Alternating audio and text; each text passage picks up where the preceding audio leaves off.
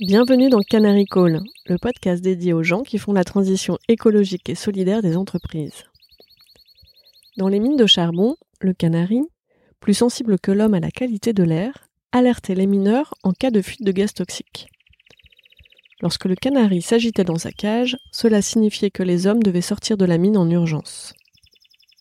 Je suis Perrine Grua et j'ai créé ce podcast pour amplifier la voix de celles et ceux qui réussissent à conjuguer au présent leurs talents, leurs convictions personnelles, les besoins du monde avec leur métier. Avec Canary Call, mon objectif est aussi de convaincre de miser sur ces canaris qui sonnent l'alerte et agissent juste à temps. Leur engagement est contagieux. En les écoutant, les portes des possibles s'ouvrent et l'envie d'agir gagne.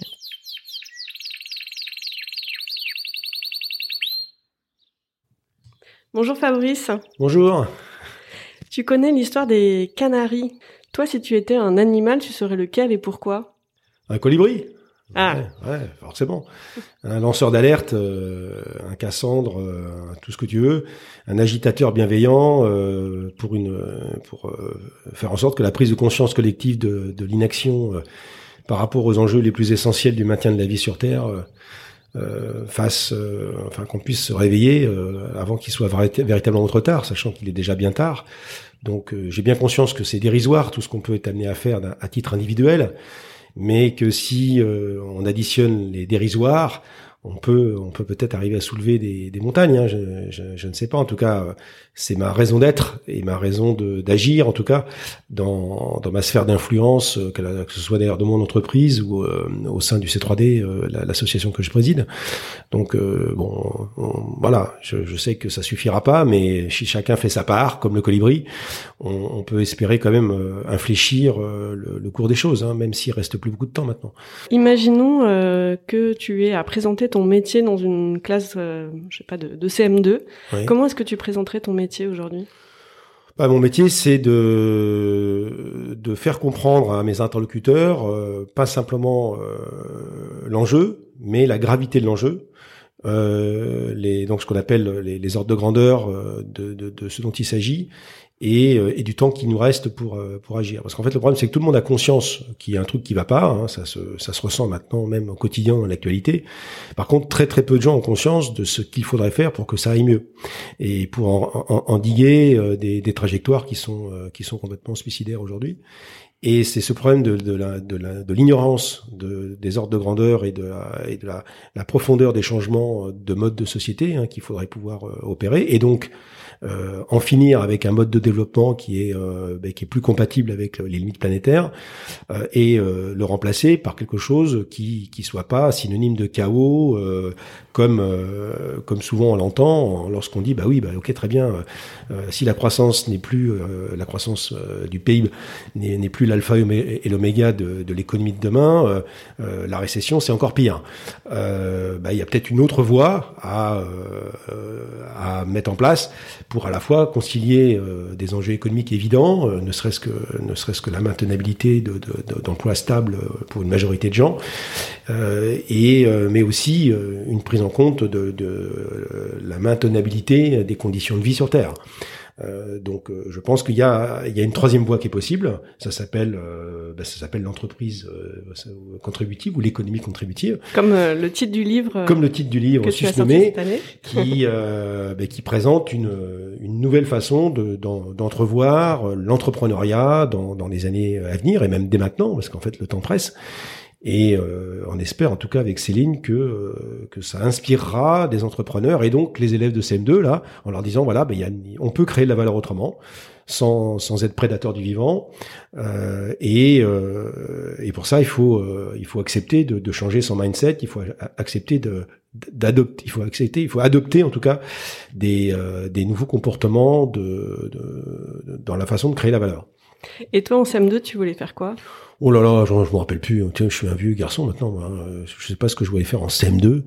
Euh, je n'ai pas de souvenir de ça. Je, je, pense que, en tout cas, j'avais pas du tout idée à l'époque euh, parce que ça arrivait très très tard. Hein, mm. Mon engagement dans, dans ce mouvement-là, après à, à 40 ans passés. Donc, euh, donc en fait, on, c'est, c'est le fruit du hasard de la vie. En fait, on rencontre des gens euh, inspirants qui ont, euh, qui, qui, qui, vous disent des choses qui vous touchent à un moment donné parce que les, les planètes s'alignent et vous comprenez des choses que vous n'aviez pas compris avant. Et puis après, ça vous passionne, vous vous engagez, vous vous documentez, vous vous formez et puis vous finissez par vous-même devenir expert du sujet. Et euh, voilà, j'ai rien fait d'exceptionnel. Euh, j'ai pas eu, enfin, en tout cas, j'ai pas étudié tout ça euh, étant jeune. Hein, euh, mais par contre, lorsque Olivier Bouygues m'a proposé de, de, prendre le poste de directeur plan durable en 2007 pour l'ensemble du groupe Bouygues, je venais de la, moi, des métiers de la qualité, de la sécurité, de l'environnement. Donc, c'était pas si, si loin que ça finalement. Mmh. Hein. Mais c'était des approches qui étaient quand même un peu différentes, même si elles étaient complémentaires et de, de, relever le challenge de, de, de, dire voilà on va travailler sur nos modèles d'affaires, on va essayer de, de diminuer nos impacts, euh, enfin diminuer nos externalités négatives, améliorer nos impacts positifs. Euh, C'était quand même un challenge tout à fait enthousiasmant et, euh, et c'est à force de rencontrer euh, bah, des, gens inspirants euh, qui, qui, avaient compris eux depuis longtemps le lien entre les faits scientifiques et et, euh, et, le business en fait, hein, euh, parce qu'en fait le business c'est, euh, comme je le dis souvent, des matières premières transformées avec de l'énergie, des, des, des, machines, des convertisseurs et l'intelligence humaine, et que si on prend pas bien soin de d'où viennent les matières premières, de leur recyclabilité, de leur de la maintenabilité des écosystèmes, etc., ben, il y aura plus de business un jour, hein, parce qu'en fait mm. on dépend on dépend de, des conditions écosystémiques qui, qui font que que la, que la planète est vivable ou pas.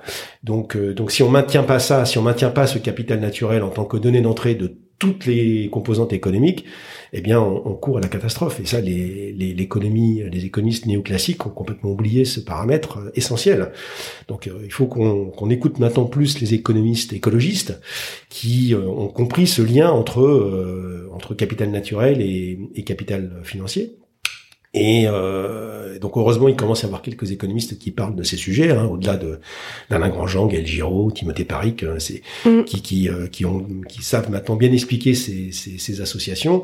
Nous, après dans les entreprises, on doit écouter ces gens-là et, et prendre en compte leurs théories, qui sont des théories à la fois humanistes mais aussi scientifiques. Hein, pour reconfigurer ben, les fameux modèles d'affaires qui euh, permettront de, de concilier euh, le monde des affaires précisément et les limites planétaires, qui est, l'enjeu qu'on doit tous avoir. Ce que tu me dis finalement, ce dont tu témoignes de l'importance des rencontres en fait dans ton cheminement pour euh, pour en faire ton métier, mmh. euh, me touche particulièrement moi, Perrine, en tant que podcasteuse, recruteuse, coach, hein, parce que la rencontre est au cœur de, de mon métier. Et, euh, et c'est vraiment la raison d'être de, de, Canary Call, de pouvoir euh, générer des, des, rencontres, parce que je trouve que le podcast laisse le temps euh, vraiment de rentrer dans les sujets mmh. qui puissent petit à petit euh, faire des clics, parce que j'ai bien conscience que ce que tu dis finalement, c'est pas du jour au lendemain, bam, j'ai un déclic et je m'engage à travers mon métier. C'est petit à petit, à travers des rencontres, à travers des lectures, à travers mmh. des une vraie compréhension de ce qui se passe que euh, finalement tu as décidé de toi t'engager à travers ton métier? Oui, c'est ça. En fait, c'est tellement complexe. Ça, c'est le croisement de tellement de disciplines en fait. Hein.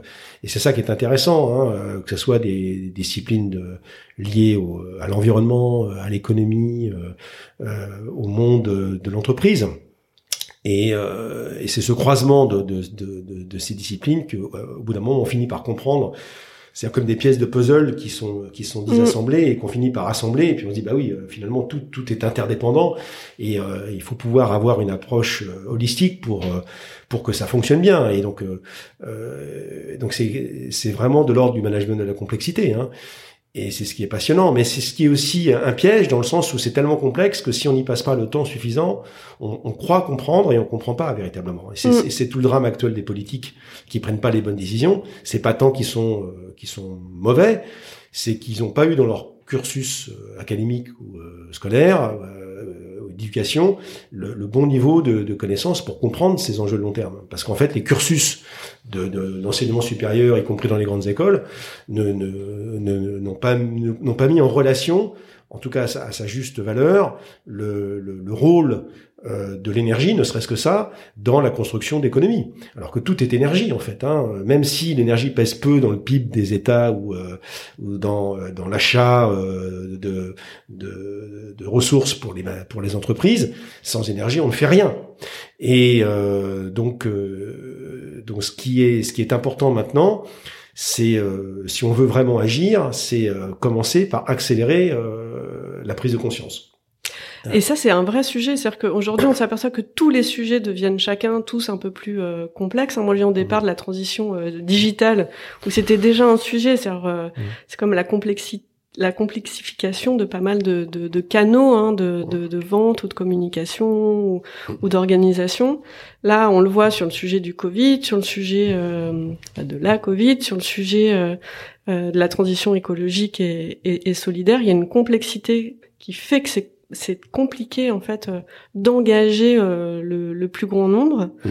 Si je comprends bien, toi tu, tu choisis de passer par les dirigeants d'entreprise bah, c'est, il faut passer par ceux qui ont un, un pouvoir d'agir. On peut tous agir à son à son échelle, bien sûr. Hein. On agit avec sa carte bleue en faisant les les, les, mm. les, les bons achats. Hein. Euh, ça, c'est euh, ou avec son, son, bulletin de vote. Par contre, dès lors qu'on veut euh, aller sur des actions plus d'envergure, ben, on sait très bien qu'il y a des individus qui ont plus de pouvoir que d'autres euh, d'engager des décisions plus plus euh, plus larges, euh, avec plus d'envergure et plus et, plus d'efficacité aussi. Hein. Donc donc c'est vrai que comme je dis souvent, un escalier ça se balaye par le haut, donc il vaut mieux commencer déjà par sensibiliser et, entraîner euh, ben, ceux qui ont le, le pouvoir euh, de, euh, de, de, changer de trajectoire et de modifier les, les, modèles économiques de leur, de leur organisation. Hein. Donc, donc moi j'agis dans ma sphère d'influence qui est l'entrepreneurial, qui est l'entreprise, parce que je fais pas de politique.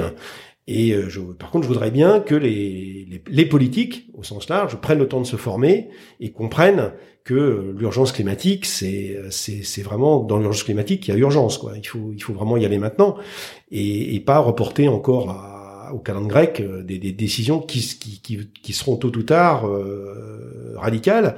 Mais si on veut éviter d'avoir à prendre des décisions euh, qui soient pour le coup vraiment punitifs, euh, eh bien il faut euh, il faut agir maintenant. Donc c'est ça qui me désole de voir le temps qu'on perd en palabres, en, en, reportant toujours sur le sur ceux qui arriveront après le, le, poids de, de, des décisions impopulaires qu'il faudra qu'on prenne. Et donc, euh, et donc, si on avait agi euh, dès les années 70, lorsque les premiers lanceurs d'alerte euh, avaient mis en relation les, les, les, émissions de gaz à effet de serre avec le réchauffement climatique, on, on mm. aurait pu lisser beaucoup plus l'effort, alors que là, Bon, euh, je pense qu'on est capable euh, aujourd'hui de, de, rendre désirable un projet de décarbonation à, grande échelle. C'est tout à fait possible. Moi, je pense que c'est même, euh, c'est même, enfin, c'est plus qu'envisageable. Par contre, ça va être un tel choc pour la plupart des gens euh, de, de, comprendre ce, ce cheminement euh, et de l'accepter. beaucoup vont, vont faire la résistance parce qu'ils vont pas y croire. Ils vont pas croire qu'après ça sera mieux. Euh, parce que euh, pour eux, euh, le, on leur a tellement dit depuis toujours que que c'est le toujours plus qui et le toujours plus matériel qui rendait heureux. Leur dire ben non, ça va être le toujours plus immatériel qui va vous rendre heureux. Ben il y a beaucoup de gens qui n'y croient pas. Et c'est, on sait que c'est plus complexe que ça en fait les, les ressorts de les ressorts du bonheur et du bien-être. Donc donc c'est d'accepter en fait une certaine euh, d'arriver à, à, caper en fait les, euh, les euh, ce, ce, dont on a besoin pour un minimum de, de bien-être. Donc c'est, je crois qu'on est arrivé déjà à des taux d'équipement dans nos pays qui sont déjà extrêmement bons. Donc il faut accepter de ben, de pas en faire beaucoup plus que ce qu'on a fait, mais par contre maintenant on arrive d'améliorer la qualité de vie des gens euh, et puis de permettre à ceux qui ne sont pas encore arrivés à, à, à un niveau de de développement euh, pour satisfaire des besoins vitaux, hein, ne serait-ce que l'accès à l'énergie, l'accès aux soins, l'accès à l'éducation, ben eux de, de pouvoir aussi accéder à ces, euh, à ces à ce confort matériel qui est quand même euh, à minima important, mais mais le faire en bonne en bonne intelligence et surtout en en, bonne adéquation avec les limites planétaires. Et donc ça veut dire que ceux qui ont déjà trop ben, euh, acceptent de revoir le mode de vie, pour ceux qui n'ont pas encore assez, d'accéder à, une, un minimum de confort matériel de, auquel ils, peuvent légitimement aspirer. Donc ça, ça, nécessite aussi de faire preuve de, de, plus de solidarité dans la répartition des, des richesses euh, sur cette planète. Quoi, hein. Et sans ça, le rôle des entreprises est très important parce que... Oui, c'est ça, c'est que ça met vraiment en valeur finalement un rôle... Euh, sociétale euh, de, de clé euh, des entreprises ah à la croisée finalement de euh, bah, de notre culture, de notre façon de vivre en tant que citoyen, et puis d'une vision politique. Mais finalement, c'est l'entreprise qui, qui, dans ce que tu décris, qui a la responsabilité de la mise en œuvre, bah sans en avoir forcément le mandat encore complètement. Bah, elles l'ont pas, elles l'ont pas le mandat parce que mais en fait, l'entreprise a, plus conscience de sa vulnérabilité que, qu'un État, en fait. Hein. Parce que l'entreprise peut disparaître complètement, alors qu'un État, même s'il fait faillite, euh, bon, euh, il disparaît pas complètement. Donc, euh, donc l'entreprise a une responsabilité à double titre, c'est que un, euh, elle elle, commence à savoir maintenant qu'il pourra pas y avoir de business viable dans une planète invivable. Donc ça, maintenant, il y a de plus en plus de chefs d'entreprise qui ont compris ça. Il était temps. Hein. Et donc, euh, et donc, il est possible de créer de la valeur et d'être d'être rentable, euh, mais euh, en, en, faisant attention à créer que de l'impact positif. Alors, ça ne sera pas les mêmes niveaux de rentabilité, probablement. Euh, ça ne sera pas les mêmes modes de développement, probablement, c'est sûr même.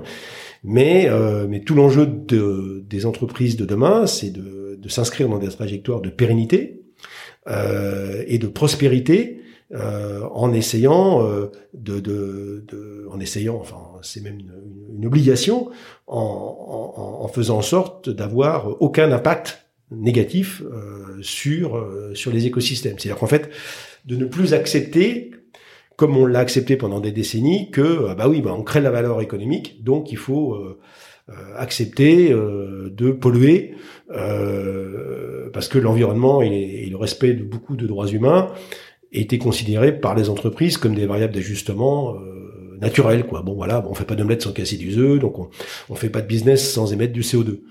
Ben là, tout l'enjeu pour les entreprises du 20 du 21e siècle, ça va être de dire ben non, ben on, ne peut plus accepter maintenant de créer de la valeur en, en, détruisant le vivant, en étant prédateur de, en prédateur du, de, de prédateur des, des, des, écosystèmes en fait. Hein.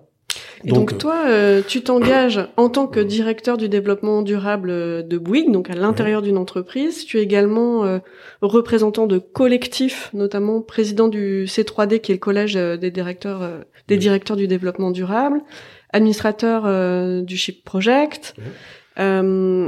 Est-ce que tu, tu, peux nous parler de tes chantiers actuels? C'est-à-dire euh, aujourd'hui, par exemple, chez Bouygues, quel est le, le projet, l'action euh, dont tu es particulièrement fier euh, qui, qui, va dans ce sens? Moi, je suis fier de rien, parce que mm. si, je, serais très fier si, si le monde était apaisé sur une trajectoire climatique compatible. Voilà, donc ça, je, je, changerais de métier, je ferais autre chose. Hein. Je, je, pense que j'ai quelques idées sur ce que je pourrais faire autre ah. ça. Le problème, c'est que pas, c'est pas non plus hélas, euh, le, la seule responsabilité des entreprises. Hein. Il y a les entreprises, il y a l'écosystème dans lequel on, évolue, euh, partenarial, client, régulation, et puis bien sûr une, une, grande, grande responsabilité de la régulation, même si c'est vrai que la régulation, ça peut être un booster pour la, pour la transition, mais, euh, mais ça suffira pas. Il faut aussi que les entreprises acceptent de, de se réformer de mmh. l'intérieur.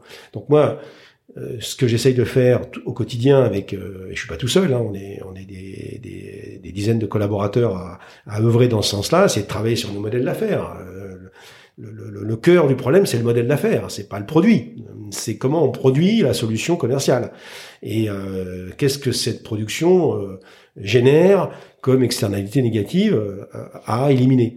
Donc on se dit bon là on a plusieurs modèles d'affaires qui cohabitent dans le groupe Bouygues parce qu'on a plusieurs métiers différents et on, on, a maintenant des méthodes, on a des méthodes qui sont robustes, hein, qui nous permettent donc d'analyser euh, ce que euh, les, les, les, émissions de gaz à effet de serre qu'on génère, les matières premières qu'on utilise, récupérables, pas récupérables, recyclables, pas recyclables, réemployables, pas réemployables, l'impact sur la biodiversité, l'impact sur tout, Et on se dit, bah, mais comment on continue de gagner de l'argent, parce que si on gagne pas d'argent, de toute façon on disparaît, euh, en réduisant ces, ces nuisances-là. Eh ben, bonne nouvelle, bonne nouvelle, il y a des solutions. Il y a des solutions qui sont euh, qui sont implémentables, qui sont euh, qui sont euh, de plus en plus acceptées par nos parties prenantes, clients notamment.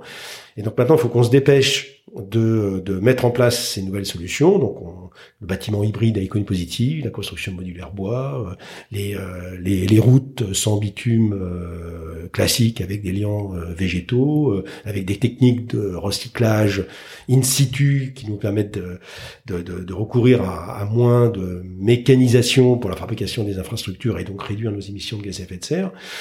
donc, il y a, y a des solutions dans tous nos métiers.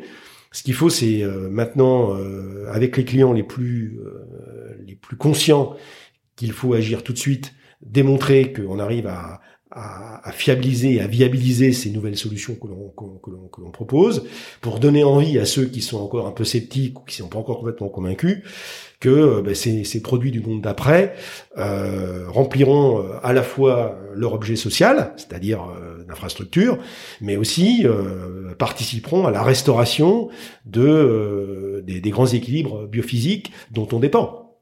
Donc donc tout le tout l'enjeu, c'est c'est clairement comme la baseline du livre l'explique, c'est de, concilier euh, les affaires, le monde des affaires, avec les limites planétaires. C'est ça, c'est ça mon combat.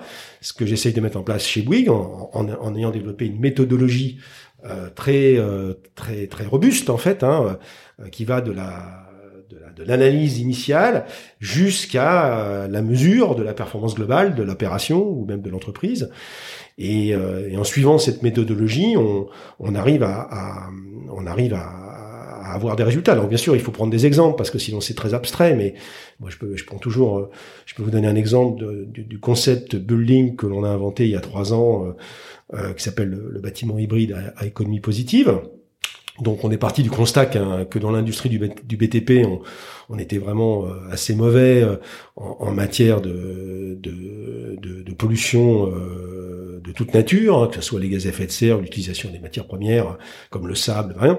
Et on se dit, mais si vraiment on veut proposer demain des infrastructures qui soient compatibles avec euh, avec euh, avec les enjeux environnementaux, mais qu'est-ce qu'on peut faire? Donc on a inventé en fait un concept building complètement révolutionnaire de bâtiments dont les matériaux peuvent être utilisés à l'infini, hein, ce qu'on le concept de design forever, donc démontables, euh, comme des briques de Lego, euh, donc dans plusieurs types d'ouvrages pendant une longue longue durée de vie. Donc on, on augmente la durée de vie de l'ouvrage, première chose. Deuxièmement, euh, on peut, euh, pour un bâtiment, avant de le démonter, on peut le, rendre réversible, c'est-à-dire le changer d'usage sans avoir à tout casser. Donc ça aussi, ça, ça permet donc de, lisser euh, et d'augmenter la durée de vie potentielle de l'infrastructure. C'est tout à fait possible de le faire.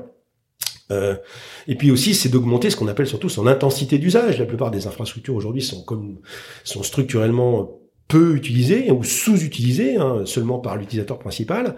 Et donc il y a moyen maintenant aujourd'hui de, de, rendre euh, disponibles ou pour eux euh, certains certains espaces de l'infrastructure comme les euh, un bâtiment tertiaire, les parkings, les, les, salles polyvalentes, le restaurant entreprise, le rooftop, etc. Et quand l'utilisateur principal n'a pas l'usage de ces espaces, ben, permettent à des utilisateurs secondaires de les euh, de les utiliser moyennant paiement bien sûr, et ce qui améliore en plus la rentabilité globale de, de de, l'infrastructure. Donc pourquoi on n'y a pas pensé plus tôt? Euh, Comme ça, si on a des infrastructures qui sont plus utilisé, on a besoin de moins construire, donc moins d'énergie grise pour fabriquer les matériaux. On va moins artificialiser euh, les, les, les, villes qui sont souvent euh, remplies de bâtiments structurellement sous-utilisés. Donc euh, ça, ça prend de l'espace vital et ça, et ça empêche en fait la nature de revenir dans la ville. Et on en a besoin pour tout un tas de raisons, notamment pour des raisons sanitaires et de, de santé mentale même des, des, mmh. des, des, gens qui vivent dans les villes. Donc avec des infrastructures qui sont ne serait-ce que deux fois plus utilisées, eh ben, on a deux fois moins besoin d'artificialiser les surfaces. Donc vous allez dire, mais oui, comment vous allez gagner de l'argent si on construit moins? Ben, On va exploiter ces bâtiments, il va falloir les exploiter, il va falloir les, les, euh, les rendre disponibles à ces différentes catégories d'utilisateurs. Donc euh, on va rajouter du service. pour euh, pour faire en sorte que le bâtiment puisse s'utiliser à différents moments de la journée par par ses utilisateurs différents et donc il y a, y a un nouveau modèle à inventer d'optimisation d'usage, euh, comme euh, comme ça existe déjà dans d'autres dans d'autres industries. Bon, bah ça c'est ça c'est, c'est un des leviers du, du bâtiment hybride. Un, autre levier, c'est dire ben, que les infrastructures aujourd'hui il y a de la place pour que euh, pour y intégrer des, des systèmes de production euh, d'énergie qui fassent qu'elles pourront pouvoir devenir euh, ces infrastructures autonomes dans dans la production des flux physiques qui sont nécessaires au fonctionnement de l'infrastructure, donc serait-ce que la production d'énergie. Et donc et donc se, être plus autonome finalement dans, dans leur mode de fonctionnement euh, avec des énergies renouvelables et euh, lorsqu'elles n'auront pas complètement l'usage de, de, toute cette énergie que ces infrastructures vont produire, bon, elles vont pouvoir interagir avec les bâtiments d'à côté qui peuvent en avoir besoin à d'autres moments, parce qu'on aura des bâtiments qui vont être euh, plutôt logements, plutôt euh, tertiaires, plutôt commerce, avec des courbes de charge qui vont être différentes. Donc c'est une notion de microgrid ou de smart grid urbain. Et, euh, et du coup, ça, ça va permettre d'avoir des infrastructures qui vont aussi récupérer euh, une rentabilité liée à, à l'autonomisation euh, dans euh, la production, l'exploitation des flux physiques requis pour leur exploitation. Ben ça, c'est des choses que les bâtiments d'aujourd'hui ne font pas, mais que ceux de demain et, et même des bâtiments déjà construits pourraient euh, très rapidement, euh, ben pourraient très, très rapidement intégrer cette, cette fonctionnalité, ce qui va donner encore un nouveau modèle économique pour l'exploitation de ce type d'infrastructure. Et enfin, euh, dans le BHEP, on sait très bien que euh, euh, l'électromobilité va s'imposer tôt ou tard. on voit bien que les lois qui sont qui ont été votées, notamment la loi européenne du projet Fit for 55, qui a été récemment décidé par la Commission européenne, et qui va inviter l'ensemble des constructeurs automobiles à arrêter la motorisation thermique d'ici une quinzaine d'années. Bon, bah, ça veut dire que les que les bâtiments vont devenir euh, des, euh, des, hubs de mobilité. Hein. Il va falloir recharger tous ces véhicules qui vont euh, qui vont qui vont fonctionner l'électricité. Donc, ils vont pas se recharger sur l'espace public. C'est pas possible. Donc, donc les, les, les, parkings des bâtiments, des, des, programmes de logement ou des bâtiments publics ou tertiaires ou privés vont, de, vont, vont donc accueillir ces véhicules électriques mais euh, s'ils arrivent tous déchargés le matin, euh, ça va pas le faire. Donc il va falloir euh, mettre de l'intelligence, de l'ingénierie dans la dans la recharge euh, pour pour pouvoir faire en sorte que l'équilibre énergétique au niveau du quartier soit maintenu. Donc tout ça, c'est des choses que qui sont pas, qui n'existent pas dans les dans, dans, tous les bâtiments qui sont déjà construits. Et donc il va falloir remettre à niveau euh, tous ces toutes ces infrastructures les remettre à niveau pour, pour accueillir cette électromobilité, mais les remettre à niveau également pour baisser leur consommation euh, d'aujourd'hui. Donc c'est de rénover le parc qui, est déjà euh, qui existe déjà. Il faut savoir que 75% des bâtiments qui existent aujourd'hui existeront encore en 2050. Donc il y a, il y a un programme de rétrofit au niveau mondial qui est juste colossal. rien qu'en Europe, il y a 191 millions de bâtiments à rénover.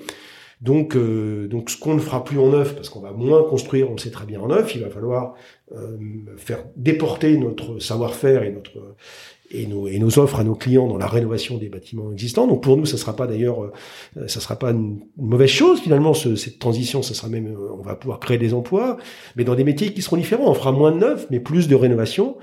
On fera on fera donc un métier qui va qui va évoluer, mais qui sera toujours à mon avis, euh, extrêmement profitable, euh, mais avec des modèles d'affaires qui vont euh, qui vont se déporter euh, vers de l'optimisation, de la densification probablement, mais la densification intelligente. Hein. Euh, le but, c'est sûr qu'on va avoir des, des, villes demain qui vont être plus vertes, beaucoup plus vertes, parce qu'on va avoir des bâtiments qui vont être qui vont être hybrides et qui vont qui vont fonctionner sur une chronotopie plus large et avoir des infrastructures euh, de logement qui vont être euh, hybrides dans le sens aussi où on va avoir plus de logements participatifs, on va avoir euh, donc des peut-être des logements plus petits mais avec des pièces à vivre plus grands, plus grandes. L'idée c'est de c'est de de pas mettre les gens dans les cages à poules, mais euh, d'inventer des, des nouveaux types de logements où on va pouvoir mettre plus de gens mais améliorer le confort. Hmm. Donc finalement, ce que tu dis, c'est que bonne nouvelle. Il y a des solutions. On sait, on sait presque déjà les mettre en œuvre en fait. Ah oui, oui bien sûr. Euh, il y a des business, euh, des modèles d'affaires euh, possibles et cohérents en face. Et les grands défis, c'est surtout finalement convaincre les clients d'y aller et accélérer la réglementation. Oui, la régulation, c'est sûr que si on avait la régulation qui imposerait ce, type de modèle, ça, ça irait beaucoup plus vite. C'est ça qui, parce que c'est vraiment la bonne question, ça. Hein. C'est euh, aujourd'hui dans dans quatre dans, dans tous les secteurs d'activité, euh, que ce soit le, le, textile, l'alimentation, le, le, logement, le bâtiment, les infrastructures, des, des solutions pour pour faire autrement euh, existent hein, et elles sont robustes, elles sont incontestables, etc. Donc il y a excepté l'aviation civile où, euh, eux ils n'ont pas de solution technique pour remplacer euh, des, des gros porteurs euh, qui, qui, qui, fonctionnent au kérosène aujourd'hui avec autre chose que du kérosène parce que mm. les, les, les, perspectives de, de, de, changement de motorisation sont, sont, vraiment très très loin hein, et on n'est même pas sûr qu'on puisse le faire, savoir le faire à, à, la même échelle que ce qu'on a aujourd'hui compte tenu qu'on n'a pas trouvé le, le, le, carburant magique qui, qui permet de remplacer le kérosène. Donc, euh, non, excepté cette industrie qui, euh, qui elle est dans une dans une impasse euh, technique, toutes les autres industries, il y a des solutions pour faire autrement. Donc, c'est la seule bonne nouvelle du, comme je dis souvent, de ce marasme. Hein, c'est que si on était en face d'un problème et qu'en plus il n'y avait pas de solution, alors là c'est très c'est très anxiogène. Donc là, il y a, y a pas à être anxieux. Il y a juste être volontariste dans les décisions qui permettront d'accélérer cette transition. Volontariste, ça veut dire quoi? Bah, ça veut dire effectivement flécher euh, les investissements et les financements pour privilégier euh, ces nouveaux modèles constructifs euh, et, et pénaliser les anciens. Voilà, donc ça c'est le rôle de la régulation, de, de, de faire en sorte de, de, de, flécher les capitaux et de flécher les, les décisions politiques de, vers vers des, des, une, une, ouais, une, reconfiguration des, de, l'aménagement urbain euh, vers ce, ce, ce, genre de, de solution. Et pour ça, euh, oui, le, le, vrai enjeu, c'est l'accélération, en fait. Hein, parce que euh, euh, moi, ce qui m'angoisse un peu dans, dans, dans, tout ce que je viens de vous raconter, c'est surtout le temps qui nous reste. Là, on, on, les gens se rendent pas compte que, compte tenu qu'on est déjà à 1 degré 2 d'augmentation euh, de la température moyenne depuis le début de l'ère industrielle du fait de, des, des non-politiques climatiques, parce qu'on peut dire qu'il n'y a aucune politique climatique euh, robuste aujourd'hui à l'échelle planétaire, et que euh, malgré euh, les beaux discours, les 26 euh, COP qui ont été organisés, les plans climat des uns et des autres, les engagements des États de, pour la neutralité carbone à 2040, 2050, 2060 de la part de politiques qui depuis très très longtemps ont quitté le pouvoir et donc ces, ces engagements ne valent pas un peu de lapin en, en, réalité parce que de toute mm. façon on peut s'engager sur tout ce que vous voulez, mais c'est c'est c'est euh, pas des engagements dont on a besoin, c'est des c'est des actions concrètes, immédiates. Euh. Aujourd'hui, toutes les les plans d'action euh, que l'on que l'on voit apparaître ont des temporalités qui sont clairement pas compatibles avec le temps qui reste. Donc l'objectif de l'accord de Paris induit en fait une réduction des émissions de gaz à effet de serre de 6% par an pendant pratiquement 60 à, à, à 80 ans et on continue d'augmenter nos émissions de 1,2% par an euh, tous les ans. Donc c'est là qu'on voit qu'on n'est pas du tout à l'échelle de ce qu'il faudrait faire. Et, euh, et, donc toutes les mesures qui sont prises aujourd'hui sont des mesures cosmétiques, euh, anecdotiques, euh, complètement euh, en décalage par rapport à, à, par rapport aux faits scientifiques et euh, et, et on manipule complètement la, la, la, la, population en leur faisant croire qu'on agit alors qu'on n'agit pas. Donc c'est ça qui est criminel en fait. Hein. C'est juste criminel. Donc euh, donc je vous dis, hein, c'est pas un problème de solution. On, on sait faire de l'agriculture autrement, on sait on sait tout, mais il va falloir qu'on explique que nos modes de vie, clairement, euh, vont devoir changer parce que c'est pas simplement un problème de modèle économique pour les entreprises, c'est aussi un mode de vie pour les citoyens en faisant preuve de pédagogie, en leur disant, mmh. ben oui, il y a des choses sur lesquelles il va falloir qu'on renonce, euh, mais c'est pas punitif pour autant. Hein, euh, ben oui, euh, sans doute qu'il va falloir qu'on mange beaucoup moins de viande, il va falloir qu'on prenne moins l'avion, qu'on prenne moins la voiture. Oui, c'est vrai, euh, c'est vrai parce que on n'a pas le choix, mais il faut pas considérer que c'est une punition. Il faut qu'on regarde un petit peu tous les avantages que que ces que que ces modes de vie euh, nouveaux vont induire. Imaginez une ville, par exemple, où il n'y a plus de moteur thermique, donc plus de bruit, euh, où il y a une qualité de l'air qui est meilleure, où il y a moins de stress, etc je suis persuadé que tout le monde aspire à vivre dans ce genre de ville. Et pourtant, on continue de, privilégier la voiture dans les villes, euh, les scooters, les machins, et des choses qui sont complètement honnies par par les par une grande majorité de la population et on tolère encore ça parce qu'on a des politiques qui ne sont pas courageux, pas courageux ou pas informés ou les deux. Donc c'est c'est ça qui est il y a la, la, maire de Paris ou tous les maires qui ont pris des mesures un peu coercitives pour favoriser les transports doux ont, ont été critiqués et et en fait euh, critiqué euh, parce que c'était un parce que parce que c'était un changement. Donc euh, les gens voulaient continuer leur leur, leur, leur, petites mmh. habitudes. Et puis en fait dès lors que les gens commencent à tester oui c'est ça c'est il faut y goûter en fait. voilà ils te disent mais oui mais surtout pas de retour en arrière parce que c'est tellement mieux en fait. Hein. Et donc il faut être extrêmement extrêmement courageux et il y a peu peu peu d'hommes ou de femmes politiques qui qui ont ce courage. C'est pas que c'est pas que ce sont des mauvaises personnes. Hein. Moi, je, je, pense que c'est surtout un déficit. Euh, si on si on analyse la cause primaire du pourquoi on agit si peu vite, euh, l'analyse la cause primaire pour moi c'est l'ignorance. L'ignorance des enjeux long terme, l'ignorance des ordres de grandeur, et c'est quand on a compris ça que euh, que la prise de conscience sur euh, sur sur ce qu'il faudrait faire pour pour le pour passer à l'échelle en fait, hein, parce qu'en fait il s'agit de passer à l'échelle, euh, peut commencer à apparaître. Mais moi, quand je discute avec des avec des euh, avec des politiques hein, ou avec des, des chefs d'entreprise qui n'ont pas pris le, le, le, temps suffisant de se documenter sur ces sujets, je suis toujours effaré de voir le, de, de, constater le, le, faible niveau de connaissance réelle qu'ils ont sur ces sujets. C'est, c'est juste euh, effrayant, quoi. C'est effrayant. Et les certitudes qu'ils peuvent avoir sur euh, sur des théories économiques complètement obsolètes. Comment peut-on être chef d'entreprise et comment et continuer de croire que la croissance infinie puisse être possible dans un monde fini en ressources? Comment comment c'est possible de, de se revendiquer chef d'entreprise et de croire à ce type de fable? Donc euh, c'est c'est ça qui est qui est complètement euh, euh, irréel, irréel. Ah, je suis tout à fait euh, d'accord avec toi, mais j'ai vraiment pris conscience de notre euh, ignorance, notamment en faisant le, cet atelier de la fresque du climat ah dont on entend beaucoup parler en ce moment. Mm. Et finalement, on, on, découvre, on apprend tous quelque chose, au moins une chose, pendant cette, cet atelier, ce qui montre à quel point finalement nous ne sommes pas au courant. Euh, oui, mais, oui, mais le problème c'est que la fresque est un super révélateur. Nous aussi, on utilise beaucoup cet outil pédagogique génial qu'a inventé Cédric Regenbach. Euh, mais une fois qu'on a fait la fresque, on a on a compris, donc on a compris euh, l'essentiel. Euh, et après, euh, il faut comprendre les solutions qui dans chacun des secteurs d'activité qui peuvent répondre à l'urgence climatique.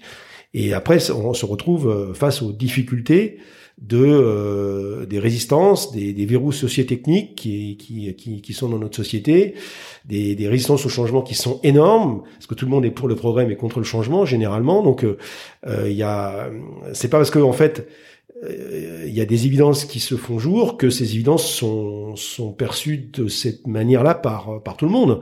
Ça serait trop beau. C'est pas comme ça que ça se passe. Et en plus, on a un droit qui aujourd'hui un, un, un, droit environnemental euh, et un droit social qui est pas du tout adapté euh, par rapport à cette urgence climatique. On a aujourd'hui un droit environnemental qui est en dessous de tout, hein, qui est très permisside, qui est très écocide, euh, qui, euh, qui, est, qui, est, très laxiste. Et on, on, si on était, enfin si le droit environnemental était à la hauteur des, des, des enjeux, ben, il interdirait tout de suite euh, les gaz à effet de serre. Hein, c'est, ce serait juste. Moi, je, enfin, si j'ai si j'étais législateur, je dirais, ben, bah non, euh, vous avez euh, quelques mois ou quelques années pour euh, faire en sorte que, que de tomber à zéro dans dans émission, parce que parce que c'est illégal. Aujourd'hui, on a on, on a un droit qui est un permis de polluer. Hmm. C'est complètement dingue. C'est complètement dingue. Comme si la nature avait euh, une résilience infinie et était capable de, de, de, de digérer tous nos excès, etc. Mais non, aujourd'hui on arrive à, précisément aux limites planétaires, il y en a plusieurs, et que euh, la capacité de résilience de la planète a été dépassée, et que on, on va commencer à, à, subir les conséquences de notre inconséquence. Donc, euh, donc il faut il faut rétablir absolument cette, cette conscientisation des limites pour euh, pour ensuite euh, mettre en adéquation nos modèles de société, nos modèles de vie, nos modèles de, nos modèles d'affaires euh, en cohérence avec ça, parce que si la bêtise n'a aucune limite, la, la, la, biophysique, elle, a, des limites.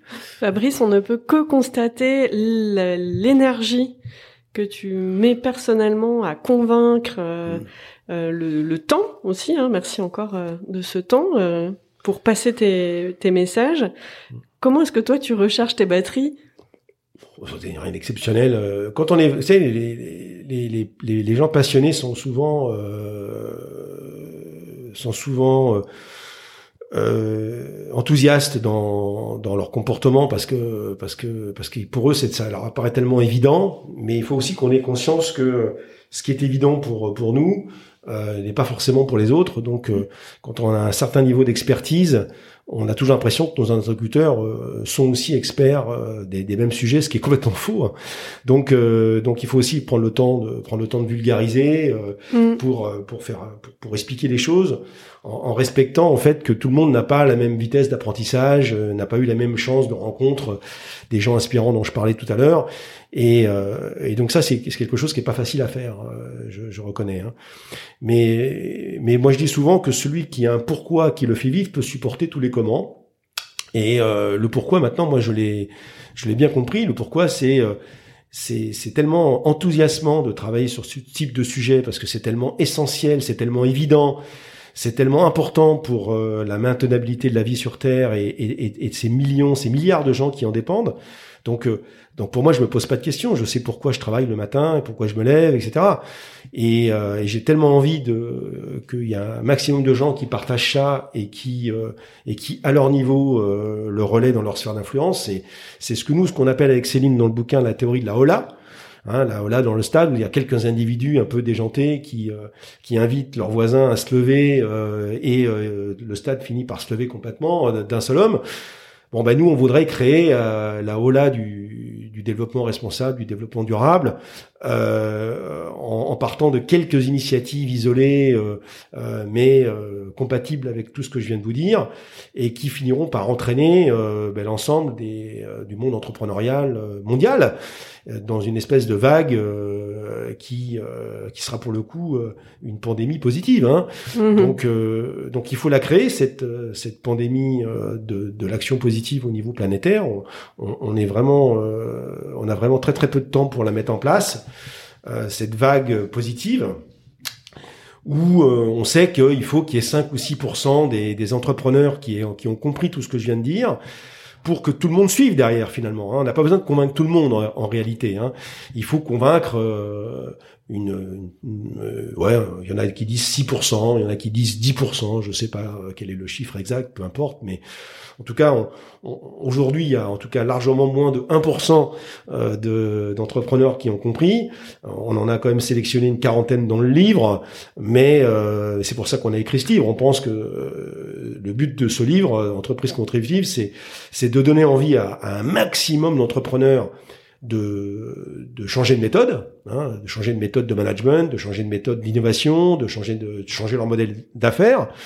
Et on pense que plus il y aura d'entrepreneurs français euh, et dans tous les pays du monde qui adopteront ce modèle-là, plus on a des chances de faire basculer en fait l'humanité vers euh, vers une économie euh, compatible avec avec les limites planétaires. Et oui, j'ai lu le livre et c'est très agréable parce que c'est finalement porteur de, de, messages concrets, positifs, pragmatiques.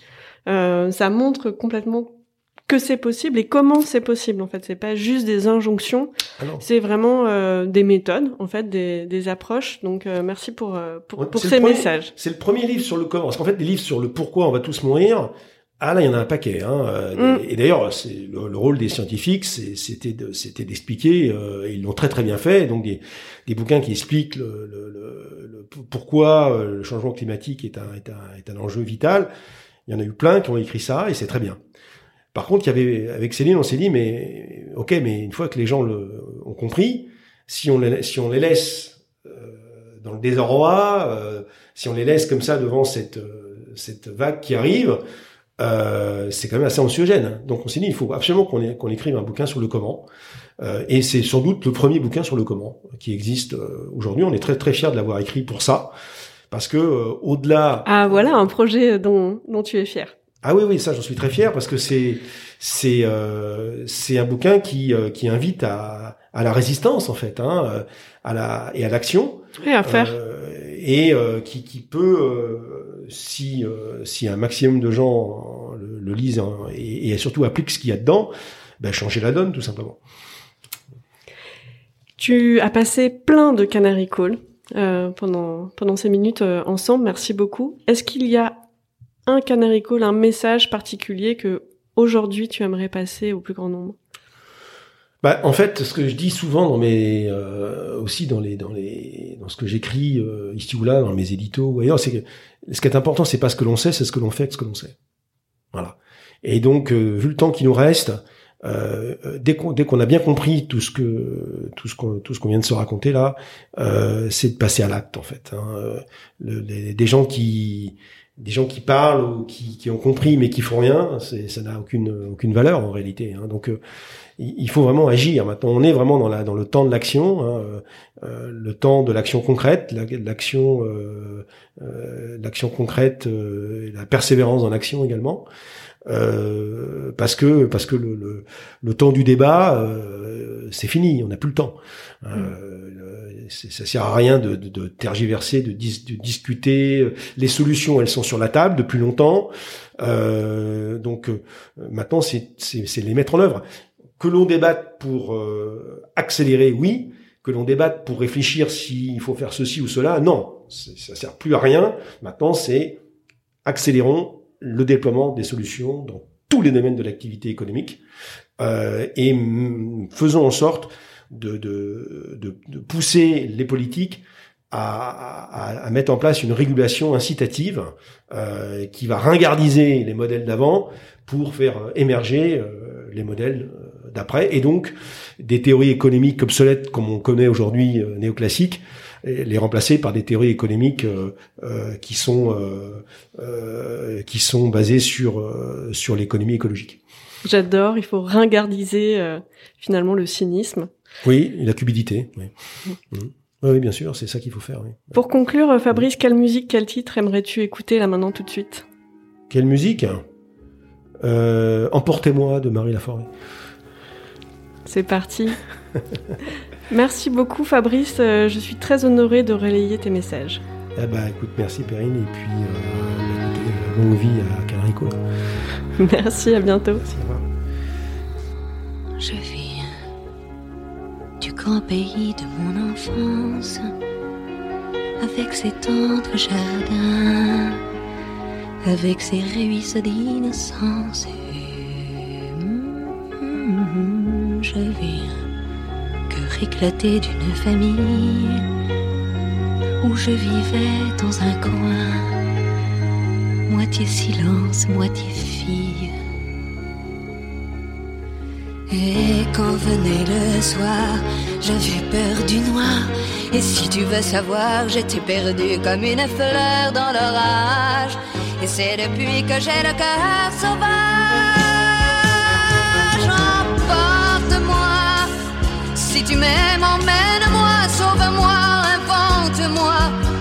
Magicien qui peut faire tout de rien. Merci pour votre écoute. Pour être tenu informé de la diffusion des nouveaux épisodes, je vous invite à vous abonner au podcast sur la plateforme de votre choix et à suivre les comptes de Canary Call sur les réseaux LinkedIn, Twitter, Instagram, YouTube et Facebook. Pour amplifier la voix de mes invités, n'hésitez pas à commenter, partager ou même offrir vos étoiles que